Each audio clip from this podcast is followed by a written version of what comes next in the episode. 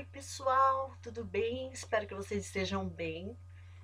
Estou é, feliz de estar de volta aqui com uma nova, um novo assunto interessantíssimo, que é a ira. eu ia falar de José, mas aí Deus falou alguma coisa no meu coração que me tocou e eu então mudei tudo para ira tá? No caso, a gente tem um devocional aqui que nós vamos usar, que chama Deixando a Ira, um estudo bíblico sobre a ira e como vencê-la, de John Koblenz.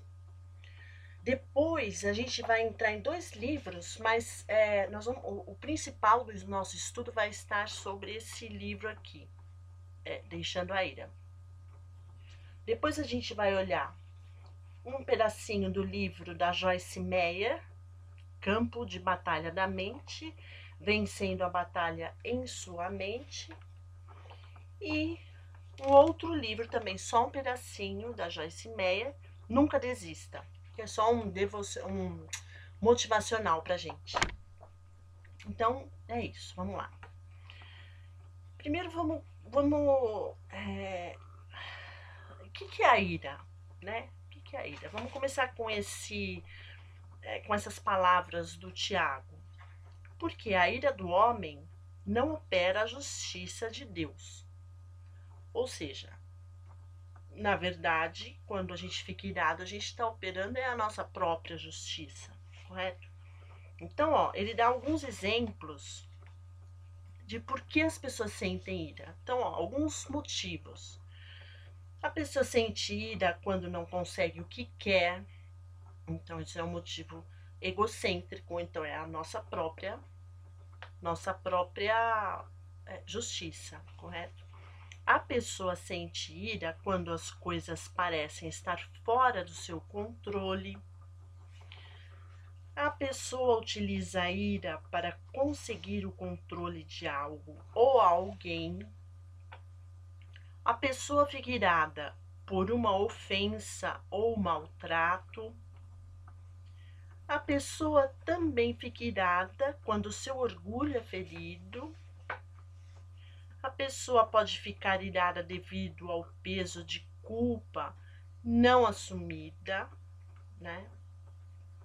A pessoa também fica irada ao, ao ver a injustiça. E é isso que ele, que ele cita aqui. É, daí ele fala, entendendo a ira. Tem um versículo que diz o seguinte: Irai-vos e não pequeis. Não se põe o sol sobre a vossa ira. Não deis lugar ao diabo. Toda a amargura e ira, e cólera, e gritaria, e blasfêmia, e toda malícia sejam tiradas dentre vós está em Efésios 4, 26 a 27 e 31. Então, só fazendo um parênteses aqui, você veja que esse, esse versículo é, foi falado lá atrás, depois que Jesus morreu, é, o, o Tiago, que era, aliás, o, o Efésio em Paulo, né, que era o, o, o apóstolo de Cristo, que falou isso para a igreja de Éfeso. É, isso significa o quê? Que ira, as pessoas se iram mesmo. Né? Ira é uma coisa mais ou menos normal, mas a gente tem que aprender a controlar. A gente tem que aprender a, a, a controlar essa ira, né? Eu, é isso que nós vamos ver aqui nesse estudo. Então ele diz o seguinte: a ira é uma emoção, uma emoção ele fala que quando ficamos irados, nós sentimos algo lá no fundo do nosso ser. Fisicamente ocorre uma reação química nas células do nosso cérebro que desencadeia a liberação de uma dose de adrenalina no sangue. Imediatamente o coração bombeia mais sangue para o cérebro, o ritmo cardíaco é acelerado e a pressão arterial aumenta. Então tá vendo? Olha só é uma coisa química também, né? Depois outro, outro item. Porque, por ser uma emoção, a ira é, até certo ponto, uma reação involuntária. Quer dizer, aconteceu a emoção e você não consegue se controlar, né? Até certo ponto. As emoções são refletores, que significa, ó, refletem as nossas circunstâncias. Então ele fala aqui, um escritor fala das emoções como refletores, sem dúvida. As emoções são mais do que isso, mas refletem as nossas circunstâncias. Como humanos que somos, reagimos de forma emocional ao que nos rodeia. Isso faz com que a vida tenha sentido e cor e que seja algo real para os nossos sentidos, né? Então, sinal de que a gente está vivo, né? Quando a gente, mesmo irado. Daí, a ira é uma emoção forte, realmente é uma emoção forte. Acho que todo mundo já sentiu ira antes. Né? As emoções não apenas refletem as nossas circunstâncias, mas também incentivam a nossa reação diante delas. Incentivam. A ira é destrutiva. Aí, nesse caso, a gente não precisa nem falar, né? Porque a gente pode ver diversos. se você for procurar na história, na sua própria história, relacionamentos quebrados, muitas vezes. Se você for olhar na, na história humana, você vai encontrar guerras, né? Por causa de ira. Então, realmente é algo que destrói. Aí ele fala aqui, a raiz da amargura. Então, uma coisa que a gente viu agora é o que, que é a ira. Daí aqui a Bíblia diz: Segui a paz com todos e a santificação, sem a qual ninguém verá o Senhor, tendo cuidado de que ninguém se prive da graça de Deus e de que nenhuma raiz de amargura brotando vos perturbe e por ela muitos se contaminem. Isso está em Hebreus 12, do versículo 14 ao 15. Bom, o que, que significa? Significa que se você consegue seguir a, com paz, a paz com todos, você não vai ter raiva de ninguém, você vai perdoar tudo, você vai se perdoar, né? Então, é, é, é, seguir a paz com todos é uma benção, uma benção para gente, porque a gente evita muitos problemas, inclusive de saúde, né? Porque a amargura, ela causa problemas na nossa saúde, dores no corpo, porque você fica tenso, né? E se pro, prorrogar muito isso, a sua dor no corpo vira lá o problema do, do, da hérnia, o problema do não sei o que, a gente vai tendo problemas da dor de cabeça, né? Tá? Tem vários, vários estudos que mostram que a gente somatiza a, as nossas emoções no nosso corpo, né? E então é, a gente precisa realmente levar a vida melhor, mais tranquila, né? Com mais tranquilidade, mais calma e menos é, e, e seguindo em paz com todos. E isso aqui é uma coisa maravilhosa que eu acho que a gente tem que lutar para fazer. Ele dá vários exemplos e ele diz o seguinte: da onde surge a amargura? Então, bom, se você não não, se você porque se você olhar aqui atrás, Ó, se você olhar, vamos pegar qualquer um exemplo aqui. Quer ver um exemplo legal? Esse aqui. Quando ele fala da calma, da culpa, que ele fala aqui, ó, que a gente é, é a falta da culpa assumida, a ira. Se você assume a sua, a sua culpa, né, é muito mais fácil de você entrar num acordo com a pessoa e você fazer uma negociação ali boa, entendeu? E, e manter a paz, né? Então, é, se você não faz isso, você cria amargura. A amargura vai crescendo, não só no seu corpo e na sua vida, mas e aqueles que estão ao seu redor? Né? Difícil conviver com uma pessoa amarga, porque é, é, é muito negativo, né? A visão da pessoa amarga, ela se torna uma visão negativa.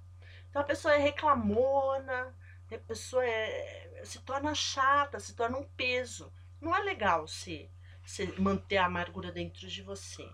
Né? E o que ele diz aqui é exatamente, ó, a amargura nasce da ira. Então a ira é um sentimento. A gente sentiu. Sentiu, conserta. Tudo bem, se você se explodiu, etc., conserta com a pessoa. Não deixa passar isso. Não deixa esse negócio ir, em frente. Não, conserta com seu irmão, com seu amigo, com seu parente, com quem quer que seja, para que você possa ter paz com todos. E aí você não vai ter a amargura crescendo no seu coração.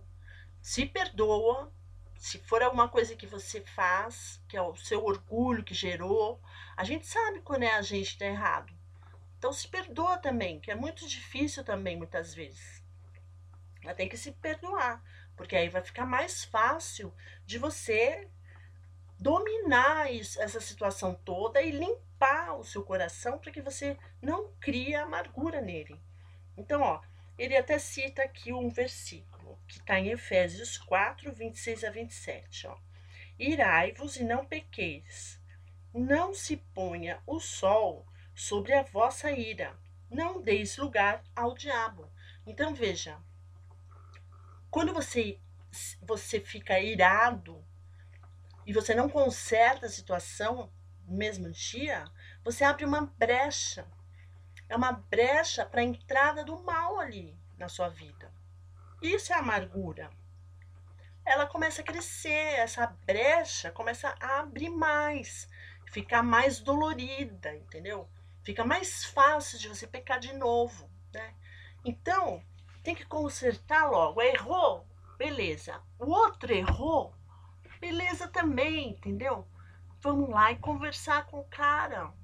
Não deixa ficar é, ruim a situação. Não tem problema. Ah, mas eu não vou. Eu não. Como assim? Vou me humilhar para a pessoa? A pessoa veio me ofendeu, não sei o quê. Não, conversa com ela, entendeu? É uma oportunidade de falar de Jesus também para essa pessoa, né? Provavelmente. Bom, então, ele fala assim, ainda com relação à amargura, olha só. Como é o desenvolvimento desse processo do nascimento da amargura? Muitas vezes a amargura começa com uma experiência amarga, que é a ira. A experiência amarga provoca reações emocionais profundas e essas reações, ele diz aqui, ó, mexem profundamente com o nosso sentimento e nossas emoções, que refletem as nossas circunstâncias. Sentimos a amargura da rejeição, injustiça, perda, luto e dos maus tratos. As recordações de um caso muito amargo marcam indele indelevelmente a nossa consciência. Daí, ó, a ira, em todas as suas formas, incita reações verbais e comportamentais. O rancor se transforma em amargura. Então, o que acontece? Aí ele fala aqui, ó, a amargura pa para, passa por várias fases. Uma é a fase da dor, outra é a fase inflamatória, depois vem a fase do recolhimento, fase da autocomiseração, fase da obstinação, e essa é a última fase. Então você veja como cresce o negócio e como fica ruim. É aqui, ó, que ele fala na fase da obstinação, ele diz o seguinte: quanto mais a amargura progride, mais entrincheirada e obstinada fica. Os amargurados chegam ao ponto de recusar-se a abrir mão da sua ira, das suas atitudes de culpa e de dó de si mesmo, porque são seus escudos protegem cuidadosamente a cada ferida emocional, O seu estilo de vida consiste em ter feridas e as dificuldades são parte da sua maneira de pensar. As reclamações e cobranças são a sua maneira de conviver com os demais, tá vendo? Não pode, gente, né?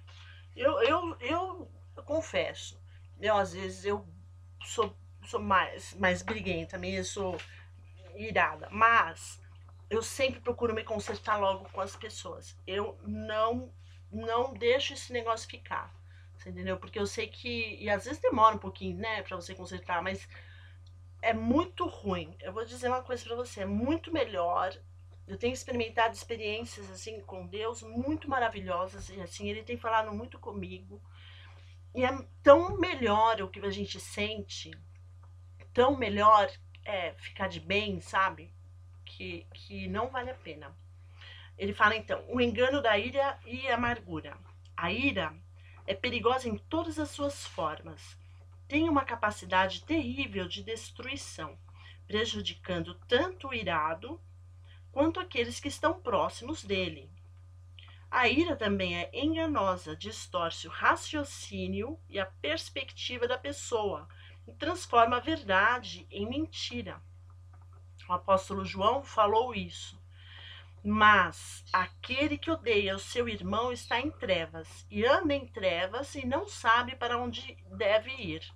Porque as trevas lhe cegaram os olhos, em 1 João 2,11, que é exatamente o que a gente estava falando atrás.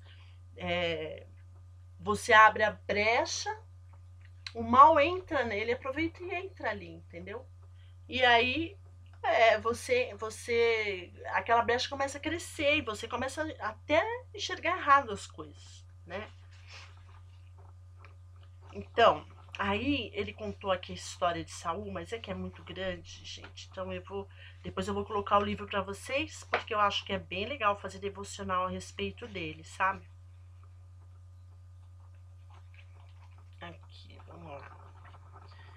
Tá aqui, ó, ele já começa a falar, deixando a ira e a amargura. Então tá, é, tá bom, Marta, então tá, a gente tá irado, e aí? Faz o que? Você vai lá e fala com a pessoa? Às vezes não funciona assim tão simples, né? Porque pode ser uma coisa muito grave também, né? Às vezes, como você vai perdoar uma pessoa é, de um estrupo, por exemplo? Pense entra na cabeça da pessoa como tá da moça que aconteceu isso, sei lá, criança, não sei. Gente, é muito grave, muito triste. Então, imagina como cresce uma criança dessa. Imagina se não cresce uma ira dentro dela. Então, se isso não for muito trabalhado com Deus, aí é só o Espírito Santo mesmo para resolver o assunto, é muito difícil, com certeza. Mas ele dá aqui algumas coisas. Ele fala o seguinte, ó. Ele deu uns exemplos. É, ele falou que pra gente prestar atenção aqui, ó. Que atitudes de cólera, atitudes de acusação, atitudes de vitimar-se, atitudes de controle. É muito importante a gente olhar isso. Quando a gente começar a ver isso, começa a fazer uma busca no seu coração para ver se você não tem alguma raiz de raiva ali, de ira. Entendeu? Então, atitudes de cólera, atitudes de acusação, atitudes de vitimar-se, atitudes de controle. Veja se não existe algum problema, né, de ira. Daí ele falou que essas atitudes acabam sendo naturais, né? E aí ele fala aqui, entendendo a maneira bíblica, que é a parte que eu queria mostrar para vocês. Ele fala que Deus nos diz na sua palavra como devemos agir. Então ele fala aqui, a palavra de Deus nos fornece alternativas para a nossa realização humana na hora das provas, injustiças e dor, não devemos levar em conta apenas os nossos sentimentos. Reconheçamos que Deus realmente se preocupa com o que estamos sentindo. Deus não é indiferente diante da nossa frustração, confusão, sofrimento e dor. Mas nestas situações, nós necessitamos de muito mais do que os nossos sentimentos para discernir a maneira correta de agir. Necessitamos de algo infalível, que é a palavra de Deus. Ele é um guia, né? A palavra de Deus é um guia para nós. Ele diz assim: as instruções bíblicas muitas vezes são contrárias à lógica humana, realmente. Aí, né? Pela lógica humana, o cara fez alguma coisa para você, você já quer brigar para sempre. Daí, ó, as instruções bíblicas não ignoram a realidade que enfrentamos. As reações bíblicas também formam atitudes e hábitos de reação. Atitudes de fé, atitudes de perdão, atitudes de amor, atitudes de gratidão e atitudes de intercessão. Sabe, gratidão tem sido algo que eu tenho trabalhado muito mesmo, porque é verdade, a gente, sabe, a gente não tem essa consciência a respeito da gratidão. E ela é tão importante, eu tenho aprendido ultimamente muito a respeito disso. Daí, atitudes baseadas na Bíblia produzem liberdade, atitudes baseadas na Bíblia produzem sentimentos e emoções distintas Atitudes baseadas na Bíblia liberam o poder de Deus a nosso favor. E ele diz aqui: porque quanto ao Senhor, seus olhos passam por toda a terra para mostrar-se forte para com aqueles cujo coração é perfeito, para com ele. Em 2 Crônicas 16, 9, ele diz assim, ou seja, completamente dedicado a Ele, porque na verdade não existe coração perfeito, né? Ele fala assim: quando o povo de Deus confia nele, então ele opera poderosamente a seu favor. Em contraste, quando seguimos as nossas próprias inclinações carnais e humanas, apenas pioramos as coisas. As reações bíblicas honram o Senhor e é por isso que tem a sua bênção. Ele diz: muitas pessoas estão sofrendo, infelizmente, por seguir os seus sentimentos humanos resultantes das suas feridas. Só aumentam os seus problemas. As pessoas que sofrem facilmente desenvolvem atitudes que ferem os outros. Esse círculo vicioso de pecado, carnalidade, dor só é interrompido quando as pessoas se arrependem dos seus próprios caminhos e vêm para o Senhor Jesus Cristo em fé, ao aprender a agir segundo a palavra de Deus, recebem a graça para romper as cadeias de ira, amargura e pecado na sua própria vida. Então, também podem ajudar outros a encontrar as bênçãos de Deus.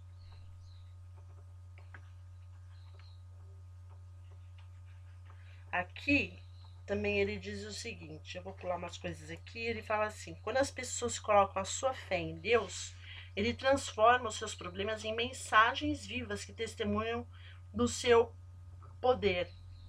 Quer dizer, a gente tem que pedir a fé. A, ó, a fé e a sabedoria são duas coisas que a gente pode pedir a Deus e Ele dá pra gente, entendeu? Ele dá deliberadamente, ele dá para todos aqueles que pedem fé e sabedoria. A fé pede para aumentar a fé. Eu peço sempre, porque a gente tem que pedir mesmo, sabe? Então ele diz que a gente tem que pensar que Deus é, é, tem que ter fé em Deus. E uma coisa que ele fala aqui no final do livro, que é o perdão em ação, que é exatamente o que a gente vinha falando agora mesmo. Tem que perdoar, né, gente? Não deixar para depois, para não abrir a brecha, né? Tem que perdoar. Perdoar você, perdoar seu próximo, se acertar com ele. Tem que fazer, a gente tem que fazer isso, não tem como, entendeu?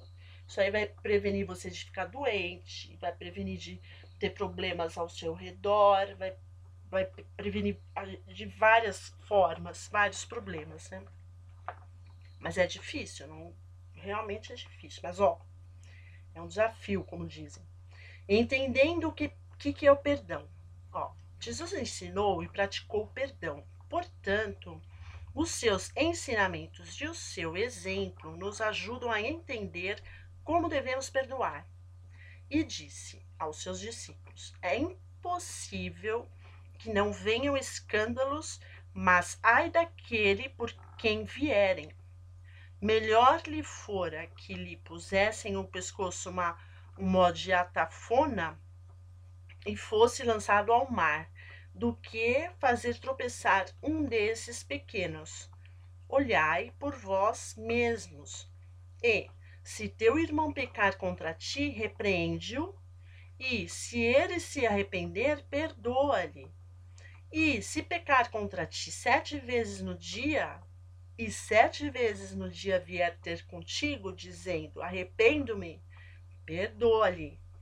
Disseram então os apóstolos do Senhor: acrescenta-nos a fé.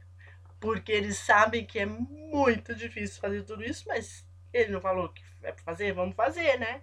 Ó, isso daí tá em Lucas 17, 1 até 5. Então ele diz aqui: essa escritura demonstra várias verdades de forma clara. Todos nós temos que perdoar. Ser culpado da queda de outra pessoa é um pecado sério aos olhos de Deus. O perdão existe para solucionar o que está errado. Perdoar não elimina a necessidade de repreensão. E ele fala aqui: isso nos apresenta dois conceitos importantes do perdão. Perdoar não deve ser confundido com negar a realidade, olha, isso é importante. E o segundo conceito: perdoar e esquecer não são sinônimos. Ele diz: às vezes ouvimos o ditado perdoar é esquecer. Sim, há alguma verdade nisso. Quando se perdoa e o coração começa a sarar, a dor para e só fica a cicatriz. Ao perdoar, começa-se a esquecer. No entanto, algumas cicatrizes nunca desaparecem de tudo. Algumas ofensas deixam cicatrizes permanentes. Pode ser que, no sentido físico, emocional ou espiritual, jamais sejamos o que poderíamos ter sido. É, ele fala: perdoar não é negar a realidade, tampouco se quer o esquecimento. O que é perdão, então? Perdoar é liberar. Certo?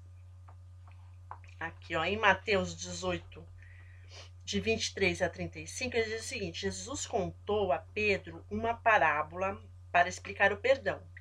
Um homem devia 10 mil talentos ao seu senhor. Pouco importa quanto isso seria na nossa moeda nacional, mas sabemos que era uma dívida gigantesca. Não, devia, não havia como pagar a dívida desse homem. No entanto, foi-lhe perdoada a sua totalidade. Ele foi liberado toda qualquer, de toda e qualquer obrigação de pagar a sua dívida.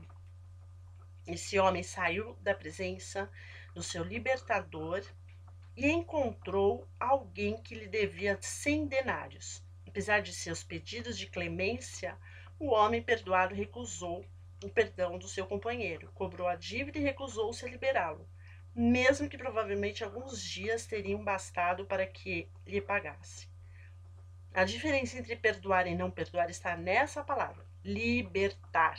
O ofendido retira a exigência de pagamento que tem contra o ofensor.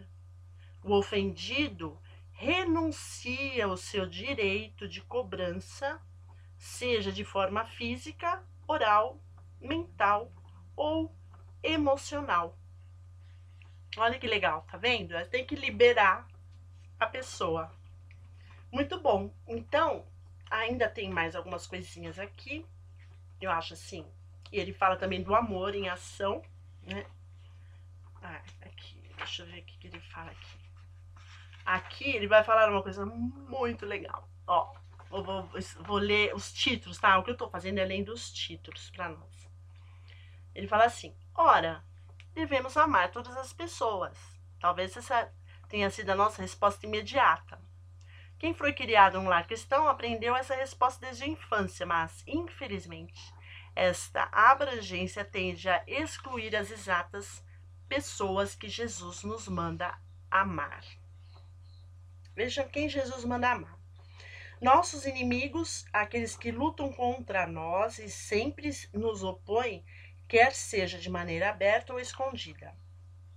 Os que nos maldizem, aqueles que usam palavras que nos ferem ou que se referem à nossa pessoa de forma cruel e ofensiva.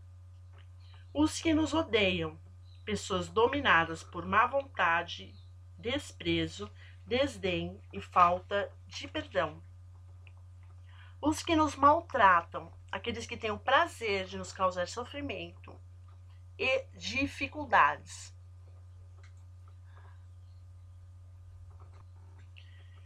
Como amamos os nossos inimigos? Algumas instruções de Jesus. Amai. Estar empenhado em procurar o melhor para o outro à luz da eternidade, dispostos a sermos o agente que lhe trará esse bem. Bendizei, que bem dizer, usar as minhas palavras para desejar-lhes o bem, dar esperança, ânimo, coragem, luz e ajuda nos momentos de incerteza.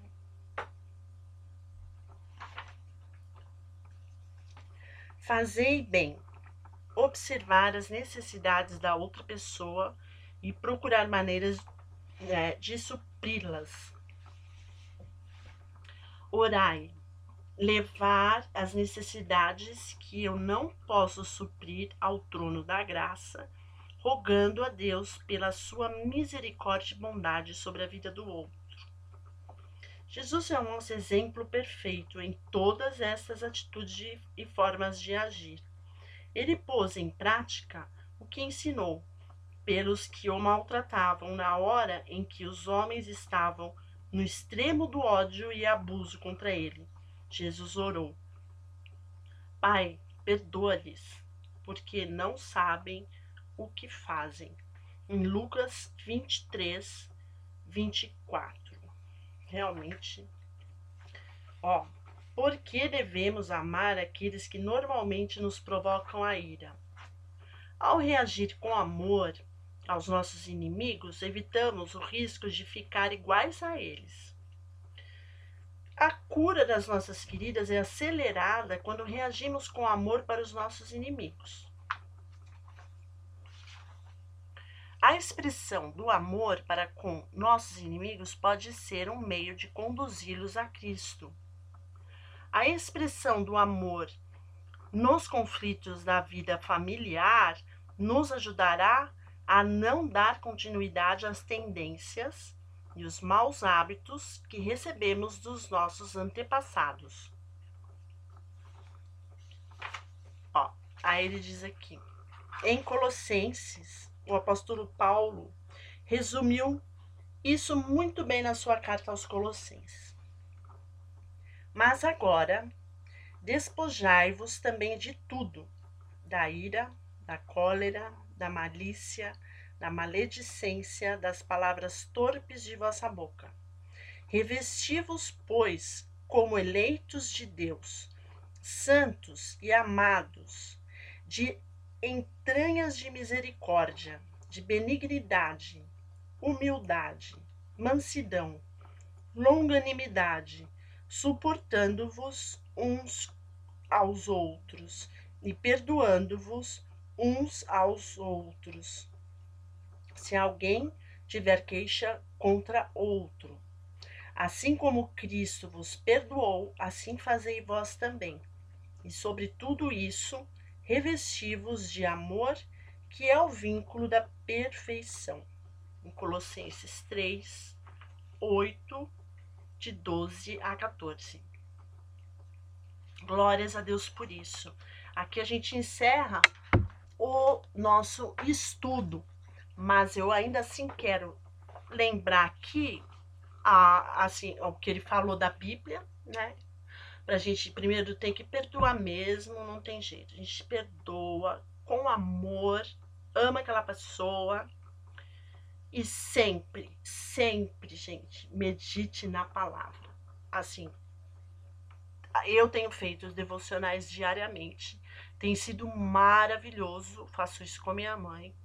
Eu acho que é muito interessante, muito bom. Você se sente bem. É, Deus fala com a gente naquele momento.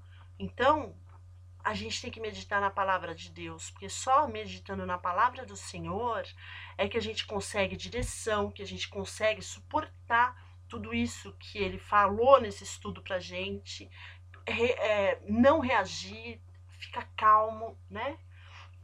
Olha o que diz aqui é, no Salmo 1, nos versículos 1 e 2, no campo de batalha da mente. Ele fala assim: Bem-aventurado é o homem que não anda no conselho dos ímpios, não se detém no caminho dos pecadores, nem se assenta na roda dos escarnecedores. Antes, o seu prazer está na lei do Senhor e na sua lei. Medita de dia e de noite. Salmo 1, de 1 a 2. Tá? E ele fala também em Provérbios 4, 20, ó. Filho meu, atenta para as minhas palavras, aos meus ensinamentos inclina os ouvidos. Ela comenta: se pusermos Provérbios 4:20 juntamente com essas definições da palavra meditar, veremos que nós nos aplicamos à palavra de Deus meditando nela refletindo sobre ela, estudando-a, repetindo-a ou praticando-a em nossa mente. A ideia básica é que, se queremos fazer o que a palavra de Deus diz, devemos gastar tempo pensando nela. E ela também comenta uma coisa bem legal, que eu achei bem bonitinha. Na verdade, é que eu gosto tanto de bichinho. E ela fala da águia aqui. Nesse outro livro, Não Desista, ela fala o seguinte: Eu o encorajo hoje a atiçar a chama que está aí dentro. Sopre-a até que ela arda fortemente. Nunca desista da grandeza para a qual você foi criado. Nunca tente esconder sua singularidade. E nunca pense que não pode fazer o que acredita que foi feito para fazer. Entenda que sua fome por aventura foi dada por Deus.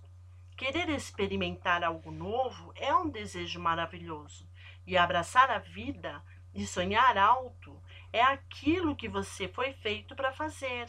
Você é uma águia. Ele fala como uma águia. A águia é um dos melhores exemplos de força, perseverança e determinação existentes na natureza. Ela é um pássaro que se recusa a permitir que seu destino lhe seja negado. Um pássaro que nunca desiste.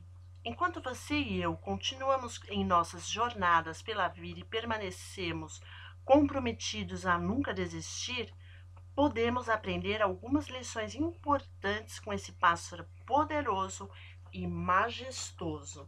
Eu acho lindo a águia. Vocês, não sei se vocês já viram uma águia. É lindo, eu acho lindo, lindo. Então, a gente termina com isso, lembrando esse versículo, tá bom? Mas agora despojai-vos também de tudo, da ira, da cólera, da malícia, da maledicência, das palavras torpes da vossa boca. Revesti-vos, pois, como eleitos de Deus, santos e amados, de entranhas e de misericórdia, de benignidade, humildade, mansidão, longanimidade, suportando-vos uns aos outros e perdoando-vos uns aos outros.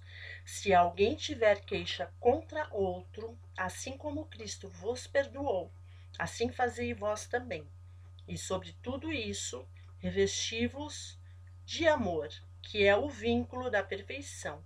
Colossenses 3, 8, de 12 a 14. Deus abençoe vocês, que vocês tenham uma semana maravilhosa esplendorosa, que o Senhor seja com vocês em todo o tempo. E eu vou orar. Senhor meu Deus, meu Pai, muito obrigada por esse estudo, Senhor. Em nome de Jesus, cuida de cada um que está ouvindo essa gravação, Senhor, que ela possa alcançar muitos, Pai, conforme a tua vontade. Eu te louvo e te agradeço por essa oportunidade de aprendizado, Senhor, e por essa oportunidade de passar à frente a tua palavra, aquilo que o Senhor quer que a gente faça e a sua vontade, Pai. Que seja com todas as pessoas, Senhor, manda os teus que o teu Santo Espírito esteja com cada um de nós nessa semana e que tudo seja maravilhoso, Senhor. Que a gente esteja sempre é, ligado em Ti, com os nossos devocionais e com a Tua palavra. Em nome de Jesus que eu oro e te agradeço. Tá bom, pessoal, é isso. Um grande abraço. A gente se fala no próximo final de semana, tá bom? Eu tive que mudar porque realmente durante a semana tá meio corrido. Então eu mudei para colocar eh, nos finais de semana os podcasts, tá bom? Grande abraço para vocês. Tchau.